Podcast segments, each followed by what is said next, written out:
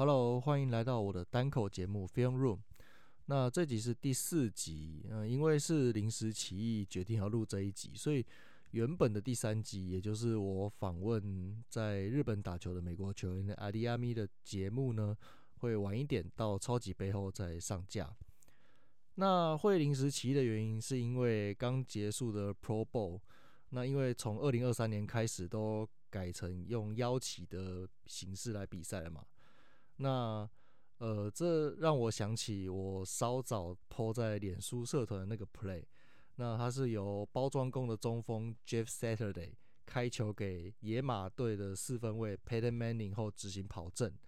那如果还没有看过这个 play 的话，可以先按下暂停，那到社团看一下我 po 的那个影片，会比较知道我在说什么。那对于看比较久的球迷啊，尤其是小马球迷，都应该。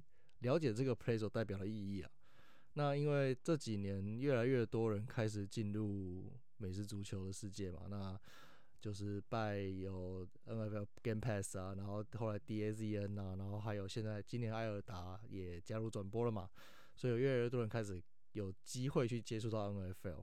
那可能有一些人可能不知道到底发生什么事情，所以我想说我来分享一下这个嗯十二年前的这种小故事。好。那首先先讲到 Peyton Manning，那 Peyton Manning 这个名字就就算是比较新进的球迷，应该也都不不太陌生啦。那他是即使在名人堂也算是顶尖等级的四分卫。那一九九八年选秀进入小马，那一九九九年开始发光发热，一路到二零一零年，那他所率领的小马跟爱国者的 Tom Brady，还有钢人的。大班 Ben Roelisberger 那形成是美联的三强鼎立。那基本上每一年每一年的季后赛，每年就是看这三支球队轮流在玩啊。其实基本基本上其他球队很少有机会可以突破这三支球队的防线呢，然后进到超级杯这样子。那 Peyton Manning 是一九九八年进入小马的吧？那 Jeff Saturday 是晚一年，在一九九九年的时候被选进小马。那从他的新秀年开始，他就一直是小马的先发中锋，所以呃就开始跟 Peter Man in 在搭档嘛。那 Peter Man in 在小马最强这十二年，也就是一九九九年到二零一零年这十二年间，都是 Saturday 在负责负责开球给他的。所以就是有些球迷会戏称啊，就是呃那个 Manning p e t e r Manning 最熟的胯下就是 Saturday 的胯下这样子。对吧？就是熟悉的味道，对吧？那因为就这十二年间，就是就是这个长期的合作嘛，所以两个人培养出非常好的默契。那在这边稍微简单讲一下中锋，就讲解释一下中锋这个位置啊。那他们通常是整条 O-line 的队长。那在场上的时候，你要负责协助 quarterback 去指挥你的 O-line。谁要去挡谁，或是谁可能会去 blitz，然后要及时的去反映给你的四分卫知道。那因为只要你球，呃，规则上面是只要你球一开，那防守球员就只要看到你球一动了，就还可以往前压迫。所以对中锋来说，他们先天上一定会一定会稍微慢防守球员一点点，这是这是他们先天的劣势。可是又必须要要求他们，就是即使是你有这样的劣势了，可是你还是要去。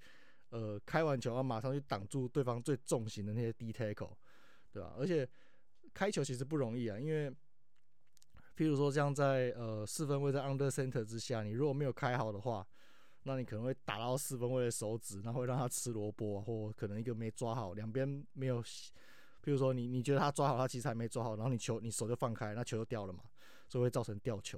那为什么我会知道这些事情？因为呃，我们上礼拜练球，我们上礼拜练球就是有新来的中锋跟一个比较年轻的四分在搭配，那就是没有搭配好就就就吃萝卜了，对吧？所以这其实没有没有大家想象那么容易啦。那 shotgun 就更不用说了嘛，你四分卫站得比较远，所以其实你更容易，因为你前面如果有一只彪形大汉站在你前面，你更容易因为压力，然后就球没开好就喷掉了嘛。所以其实。呃，这个开球是一个很辛苦的事情啊，中锋是一个很辛苦的位置，那他也很考验，就是他和四分卫之间的默契，对吧？那回来到 Manning 跟 s a l a d 这边，那两个人十二年的合作，不仅让小马成为美联的强权，那也让他们拿下一座超级杯。那不要觉得哦，十二年只拿下一座超杯，超只拿下一座超级杯好像不怎么样。你要想想看，呃，那时候有钢人，然后还有 Tom Brady 在的爱国者，所以其实这已经是很不容易的成绩了。那 Manning 在这这十二年间也拿下四次的呃年度 MVP。那 Saturday 他也入选了五次的明星赛，跟两次的年度第一队，还有一次还两次的年度第二队。所以其实。对啊，也是让他变成，也让也让两个人是相辅相成、相辅相成的一个存在啊。对啊，那到了十二年过了，到了二零一一的球季，那 Peyton Manning 在球季前就因为他的颈部要开刀，所以他整季报销。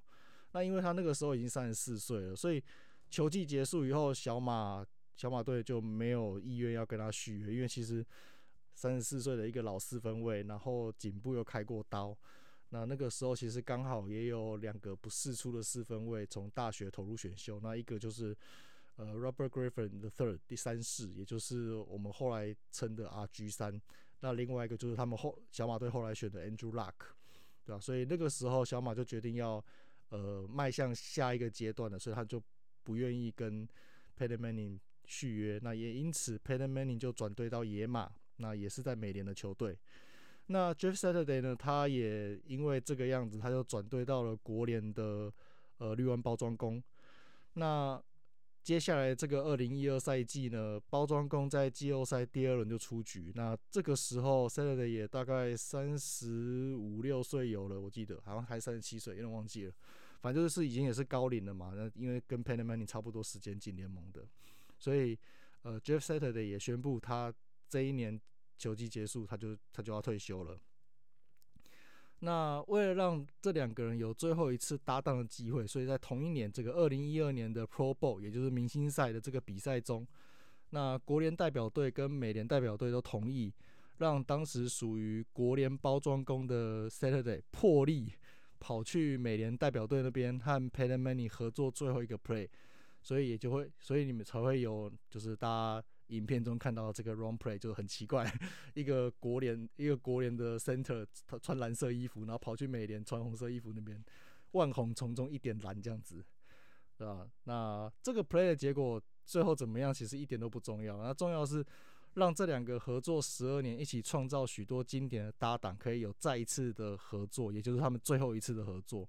所以也出现这个就是算是感人的时刻吧。那可以看到影片后面。就是记者在访问 Saturday 的时候，那 Saturday 他自己眼眶也有一点湿掉了。那这也是我个人最喜欢的 Pro Bowl 片段，对吧？